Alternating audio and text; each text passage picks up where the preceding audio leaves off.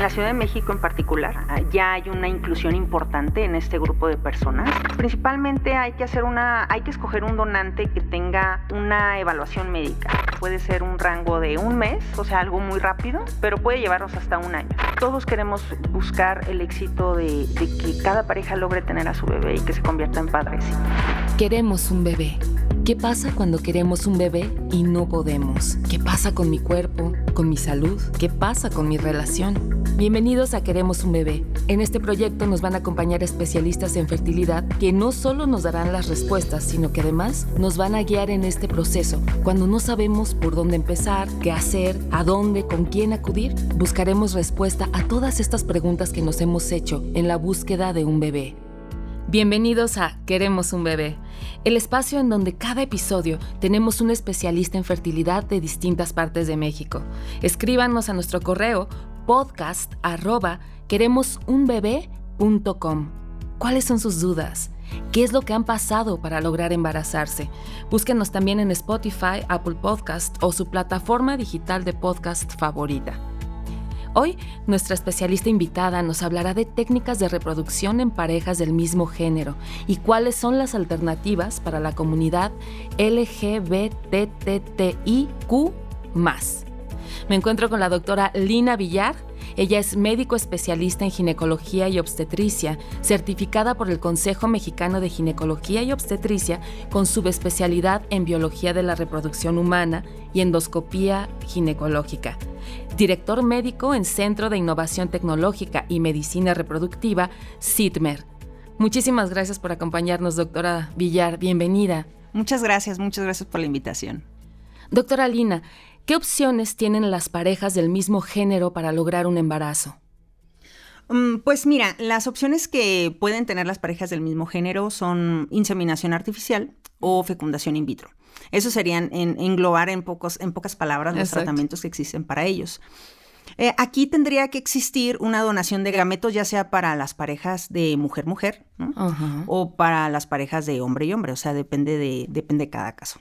Claro. Ya sea para una donación de semen en, este, en las parejas de mujeres y una, una, donación de óvulos en la pareja de hombres. hombres. Y pues bueno, ya debería, dependerá de cada caso en particular de, que decidan hacer el tratamiento, o sea, qué, qué método decidan realizar. Claro, en México se están realizando estos procedimientos, ya, ya existe la reproducción asistida para personas del mismo género.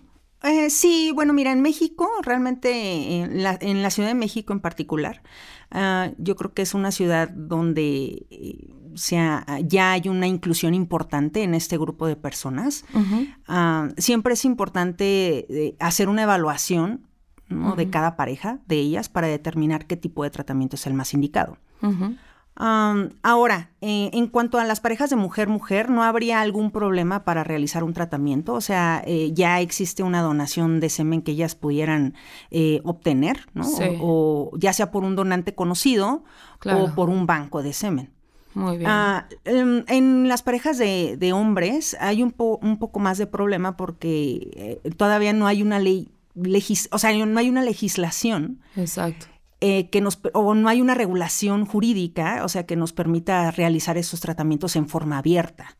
O sea, sí hay, hay lugares donde pudieran ellos eh, realizar tratamientos más abiertamente, o sea, como por ejemplo en el estado de Tabasco, de Sinaloa, que ya hay una, hay una legislación, sin embargo, esta legislación tiene sus, sus puntos donde pues eh, pues que se tienen que determinar por medio de, pues ayudarles por medio de un abogado para poder realizar ese tipo de tratamientos. Claro. Pero realmente, pues sí se puede realizar, o sea, son tratamientos en la base de, hacer una fecundación in vitro. Se requiere una persona que vaya a llevar la gestación por ellos, eh, que lo pueden llevar madre gestante o útero subrogado. Y ese tratamiento en base es em, eh, realizar una donación de óvulos se realiza una fecundación de estos óvulos con, con el semen de, de, alguno de los miembros de la pareja. Eh, el embrión generado de esta fecundación eh, se eh, es transferido al útero de esta persona y esa persona lleva la gestación. Pero te digo, aún no está muy bien regulado, hay dificultades en realizar este tipo de tratamientos ah, y realmente pues es un poco de inconvenientes en, en la Ciudad de México. De hecho, me gustaría compartir un dato La reproducción en parejas de hombres depende de la regulación de la gestación por encargo y en México solo los estados de Tabasco y Sinaloa admiten la gestación subrogada. Doctora, y bueno, empezando por ejemplo con las mujeres. He escuchado del término ropa. ¿En qué consiste este método? Este método eh, se le llama ropa por eh, los términos de recepción de óvulos de pareja. Entonces aquí las dos mujeres quieren participar en el proceso del embarazo. Una mujer va a ser la, la como la donadora o la proporcionadora de los óvulos, ¿no? Ajá. Eh, o de la carga genética que va a llevar el bebé. Claro. Y la otra va a ser la gestante o la que va a llevar el embarazo ah, de, de este bebé. Exacto. Y las dos participan en este proceso eh, eh, realmente pues es un tratamiento en el cual durante a una se, le realiza un tratamiento de, darle un medicamento hormonal para madurar sus óvulos, extraerlos y por medio de una fecundación in vitro, eh, que es inseminar los óvulos con un donante de semen, se generan embriones y transferir los embriones a la mujer que llevará la gestación. A la Realmente es uno de los tratamientos preferidos por este tipo de parejas. Claro, porque las dos se involucran. Así es. Eh, ¿Cómo se decide quién de las dos va a otorgar los óvulos y quién va a gestar al bebé? ¿O ¿Hay alguna cuestión eh, médica? Mm, claro, no, pues mira, esto es algo, eh, muchas mujeres ya, ya vienen con esa decisión, o sea, muchas platican, alguna quiere llevar la gestación y alguna ya no, no quiere llevarla. y esto realmente lo deciden ellas. Sin embargo, siempre se recomienda una evaluación de ambas, o sea, evaluar realizar un estudio mm, de ambas para evaluar que no tengan alguna enfermedad, eh, realizar estudios hormonales, estudios de enfermedades infecciosas, estudios para evaluar la reserva ovárica de cada una, evaluar la forma del útero, del endometrio, que no haya alguna patología ginecológica, para determinar qué es lo más conveniente. Eh, y pues en conjunto con ellas tomar la decisión de quién llevará la, la gestación y quién es lo más recomendable que dé los óvulos. Doctora, pero hay estudios básicos que se tienen que, realizar. Eh, ¿Cuáles serían estos estudios? Los estudios principales son estudios de sangre, como para evaluar pues un estado metabólico, eh, eh, enfermedades metabólicas, también estudios serológicos, enfermedades infecciosas, como por ejemplo SIDA, hepatitis, cultivos vaginales. Ah, también es importante realizar ultrasonidos eh, vaginales a ambas pacientes para evaluar la anatomía del útero, reserva ovárica en ambas pacientes y entonces determinar cuál es lo ideal, o sea, qué es lo ideal, cómo hacer el tratamiento, quién debería dar los óvulos y quién debería llevar el embarazo. Eso también depende mucho de la edad de, los, de, la, de la paciente y también de enfermedades que pudieran tener. Exacto. ¿Es posible que las dos mujeres proporcionen óvulos? Sí, sí es posible. O sea, pudiéramos eh, tomar en consideración que a, lo mejor ambas quieren llevar una gestación o ambas quieren donar los óvulos. Sin embargo, ahora ya en, en, esta época lo ideal es transferir em, un embrión, o sea, realizar embriones solamente de uno para disminuir comorbilidades en el embarazo. Entonces, pudiéramos, pudieran dar los óvulos ambas, ¿no? Realizar una fecundación in vitro de estos óvulos con el semen del donante que elijan. Claro. Y transferir los mejores embriones o el mejor embrión a una de ellas, o si ambas quieren llevar una gestación, entonces ya tomar la decisión de cuál embrión vamos a, transferir dependiendo de la morfología o de la calidad de los embriones. Exacto. Y hablando de, esto, del donante, ¿qué características debe tener un donante de esperma? Bueno, mira, las características es eh, principalmente hay que hacer una, hay que escoger un donante que tenga una evaluación médica. Ah, los donantes de semen usualmente les hacen varios estudios, mm, estudios de sangre para ver que no tengan infecciones, enfermedades, eh, les hacen también estudios eh, psicosociales, o sea, como para ver que no tengan enfermedades eh, psicológicas principalmente. También les hacen estudios genéticos para ver que no tengan problemas cromosómicos que puedan ser transmitidos al bebé y principalmente que tengan una buena calidad seminal. Entonces, y en base a las características físicas, las, las mujeres o la pareja de mujeres puede seleccionar el donante de semen. O sea, sabes que ah, en base a estas características físicas yo selecciono este donante y decido que este donante va a ser la muestra que yo voy a seleccionar, ¿no? ¿Y también de, viene alguna información intelectual o...? Ah, bueno, ah, sí le pueden hacer como evaluaciones de, de inteligencia. Sin embargo, muchos no, no lo tienen, o sea, muchos no lo tienen y es un poquito difícil, pero sí pueden conocer si, por, e, si por ejemplo, están realizando alguna licenciatura, Ah, algún- alguna maestría, o sea, si tienen algún grado académico, los hobbies que pueden tener, ¿no? El color de, y obviamente características físicas, el color de ojos, color de piel, color de cabello, estatura, peso, si Ya. han tenido hijos. Y, y lo más importante es que tengan buena calidad seminal y que sean personas jóvenes para, para disminuir pues a, a alguna, a- o sea, algún fallo en el embarazo, ¿no? Algún Claro. fallo en el tratamiento que están buscando. Y también en, en el producto. Y claro, también en el producto. Aunque a veces eh, esto es un poquito más, más complejo. O sea, un, un tratamiento de reproducción asistida da cierta probabilidad de éxito de embarazo y esto es dependiendo mucho de, de, obviamente, la calidad de los gametos, pero también de la calidad de los tratamientos donde realizan el tratamiento. Y también, obviamente, de la persona que está llevando el embarazo, o sea, ver que no tenga alguna enfermedad, ver que no tenga eh, algún, algún trastorno, algún problema por el cual no se está embarazando. Muy bien, doctora. El reloj biológico, doctora, también juega un papel importante en los procedimientos de parejas del mismo sexo. Sí, claro. O sea, el reloj biológico es, eh, es un parteaguas por el cual necesitamos una evaluación de la pareja. Eh, reitero, es importante evaluarlas a ambas para poder determinar qué es lo más conveniente.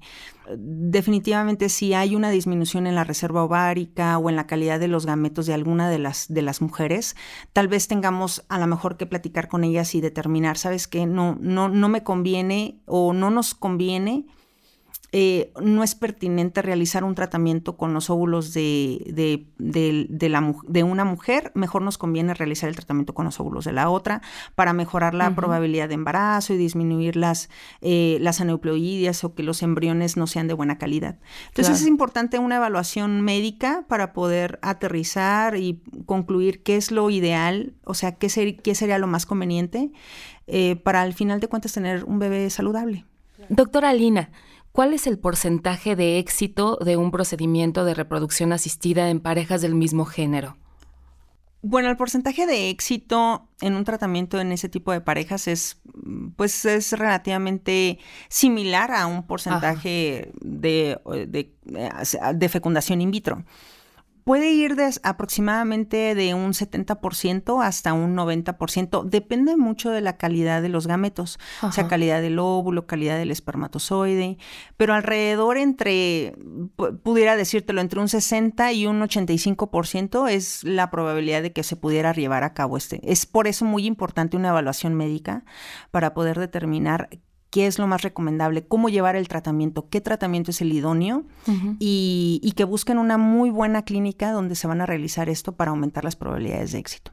Claro, es decir, que sería más o menos igual eh, a la de las parejas heterosexuales. Pues sí, realmente no, no debe de, de variar mucho. Claro es que aunque nosotros digamos, bueno, pero lo voy a hacer con un gameto donado, ya seas el, el semen, ¿no? el espermatozoide en las parejas de mujeres o el óvulo en las parejas de hombres, pero esto, independientemente de esto, la probabilidad de, de un embarazo depende mucho de la calidad del embrión, o sea, ya del óvulo fecundado. Entonces, Claro. al final de cuentas, esto puede variar eh, si, si alguno de los gametos pueda no tener buena calidad. Es importante por eso hacer las evaluaciones médicas, hacer la evaluación del semen en las parejas eh, de hombres, hacer la evaluación de la reserva ovárica en las parejas de las mujeres, eh, la evaluación de la anatomía de- del útero, ¿no? De quién va a llevar la gestación y, y todo esto con el objetivo de aumentar la probabilidad de embarazo y disminuir las comorbilidades durante la gestación. Claro. Doctora, entonces en este tipo de tratamientos también hay probabilidad de que no se logre un embarazo en el primer intento. Sí, por supuesto. Es importante explicar que todo eso es probabilístico. Eh, eh, al final de cuentas, queremos que cada pareja logre tener el éxito de tener a su bebé. Sin embargo, esos tratamientos pueden tener lugar a fallo y puede ser necesario repetirlos. Eh, eso es, depende de las circunstancias de, de cada pareja Que no se desanimen. que no se desanimen. Ah, aquí es mucha paciencia, paciencia, confianza. eh, llevar, llevar, vaya, las, las, las indicaciones que el médico le señala. Todos queremos buscar el éxito de, de, que cada pareja logre tener a su bebé y que se convierta en padre. Sin embargo, pues hay muchos factores que influyen eh, durante un tratamiento de fertilidad. No, no todo es algo involucrar en cuanto a, a, al médico o al paciente. O sea, tenemos que ser un equipo. Y en este, en ese tratamiento es solamente mejorar las condiciones, ¿no? Llevar a cabo un tratamiento de la, de, la más alta calidad para aumentar eh, eh, la posibilidad de éxito. Claro. ¿Y hay algún tiempo aproximado en el que van a lograr ser padres? ¿Se podría hablar de algún rango de tiempo? Pues sí, el rango de tiempo es muy variable, depende de las condiciones de cada pareja. Sí. Yo, fíjense que yo más o menos les explico a, los pacientes que puede ser un rango de un mes, o sea, algo muy rápido. claro. Ajá. Pero puede llevarnos hasta un año. Entonces, depende de las condiciones, depende de las características de cada pareja, eh, pero puede, realmente puede ser así. Yo creo que en un lapso de tres meses la mayoría de las parejas pueden lograr tener el embarazo. O sea, el 70% de las parejas que realizan un tratamiento como una inseminación o una fecundación in vitro, o sea, llegar a estar lograr embarazados. Pero muchos pueden llegar a requerir más tiempo. Claro, o sea, la media sería entre tres meses y un año, pero sí, yo sé de parejas que les llevó más tiempo, ¿no? Dos años o más. Por supuesto, sí. Por ejemplo, un tratamiento de una inseminación artificial, hablando de, vamos a hacer un tratamiento con una, donación de semen, a, la mujer que va a llevar la gestación se le da un tratamiento para eh, madurar uno, uno, o algunos óvulos. Sí. Eh, ese tratamiento puede durar 10, 12 días. Eh, es un tratamiento muy llevadero, o sea, no hay algo tan, no es, no es algo tan complejo. Y al término de ese tratamiento se realiza la inseminación, que es depositar el semen dentro del útero de la mujer. Y lo único que tenemos que esperar es 14 días después hacernos una prueba de embarazo para ver si funciona el tratamiento. Sin embargo, Posterior a esto, hay que evaluar que la gestación se haya dado, o sea, con la prueba de embarazo positiva hay que evaluar que el útero, eh, que, que, haya presencia de saco gestacional dentro del útero, vitalidad del bebé. Saco gestacional quiere decir. Saco gestacional quiere decir que el bebito ya se ve dentro del útero, ah. ¿no? Por ultrasonido. Y evaluar después que haya latido del cardíaco, o sea, haya latido del corazoncito del bebé dentro del útero de la mamá. Y ya, y, eh, y entonces hacer una, un control del embarazo hasta el nacimiento del futuro bebé. Claro. Entonces, por eso a veces hay tratamientos muy, muy, en, en, tiempos muy cortos, pero en ocasiones los tratamientos pueden llevarnos hasta un año. Ok, muy bien, doctora. ¿Se puede elegir el género del bebé con, con estos métodos de reproducción asistida? Bueno, es muy importante explicarles que en el método de la de la fecundación in vitro en particular, nosotros podemos unir el óvulo y el espermatozoide, ¿no? Ajá. Que eso sería la fecundación, o sea, unirlos. Posteriormente debe haber un desarrollo embrionario, o sea, después de la fecundación pasan los días y el embrioncito va haciendo muchas celulitas.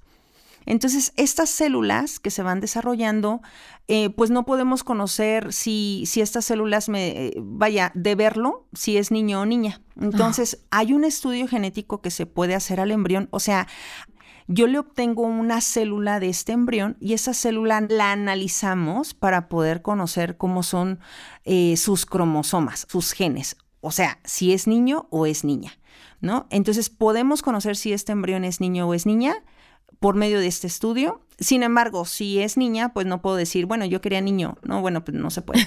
no, O sea, el, eh, conocemos si el embrión es niño o es niña. Y además podemos conocer también que sus cromosomas o que sus genes o que, eh, vaya, no tengan como enfermedades, como síndrome de Down o alguna enfermedad por lo cual no sea conveniente el embarazo con esos embriones. Ah, muy bien, eso está muy interesante. Eso es, un, eso es un estudio que se recomienda en, la verdad es que cualquier pareja lo puede realizar para poder conocer que el embrión que se le va a poner o que se, del, del cual se pueden embarazar no tiene enfermedades y disminuir el riesgo de de, tener un bebito con alguna enfermedad. Muy bien, doctora. ¿Cuáles serían en concreto los pasos a seguir de una pareja homoparental para conseguir eh, tener un bebé, para, para ser padres?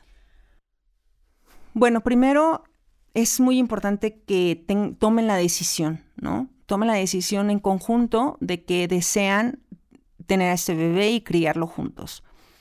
Posterior a esto, pueden acercarse a una clínica de fertilidad para que puedan tener una evaluación médica sobre cómo, cómo es como su potencial reproductivo. Ahí lo primero que van a hacer es evaluarlos. Evaluarlos, sí. Se va a hacer una evaluación, ya sea las mujeres, pues evaluar la anatomía de su aparato genital, o sea, evaluar cómo está su útero o matriz, o cómo están sus ovarios, cómo está su reserva ovárica, o sea, cuántos ovulitos pudieran tener, qué calidad pudieran tener, eh, evaluar qué probabilidad de embarazo pudieran tener dependiendo de cada pareja. Sí.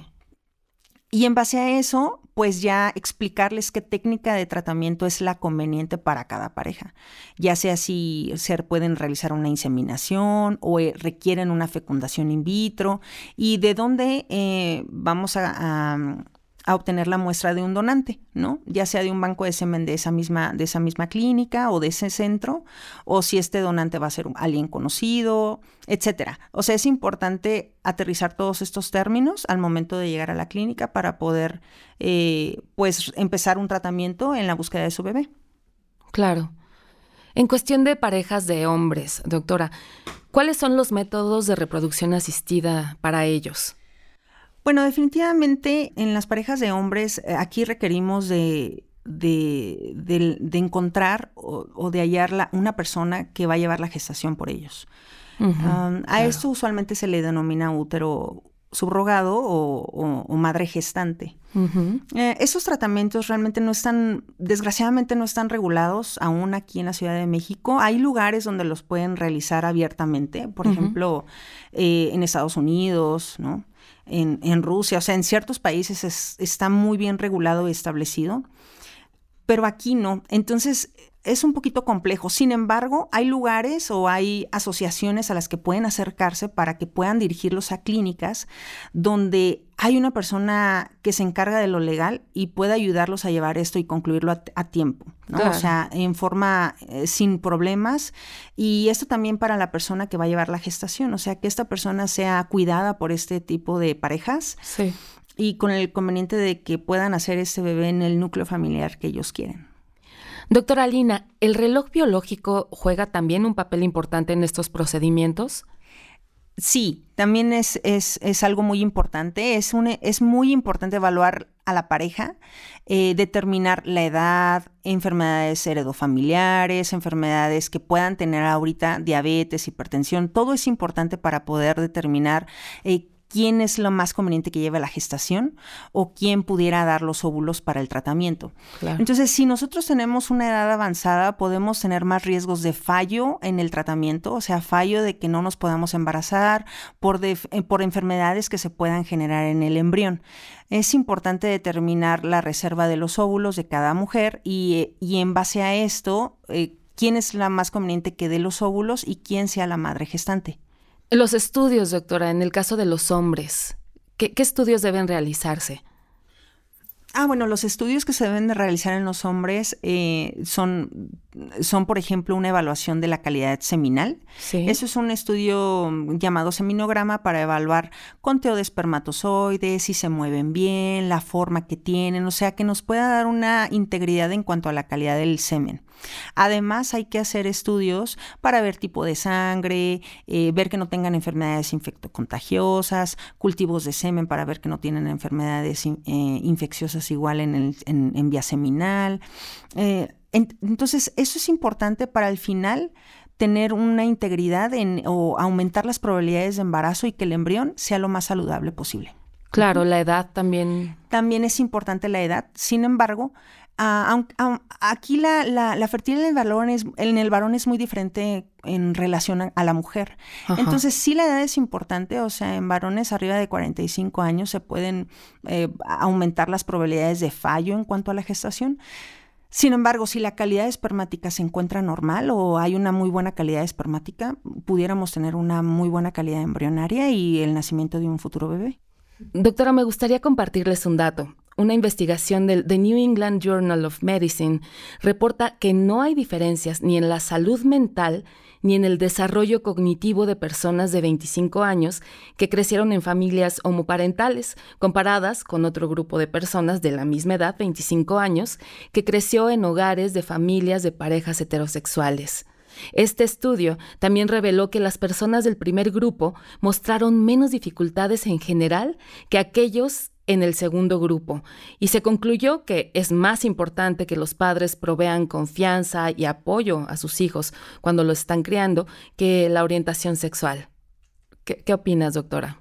Pues estoy de acuerdo. Realmente es importante que ambos padres estén presentes para sus hijos, que, que, el, hecho de que sea un, una pareja eh, vaya integrada por hombre y mujer. ¿no?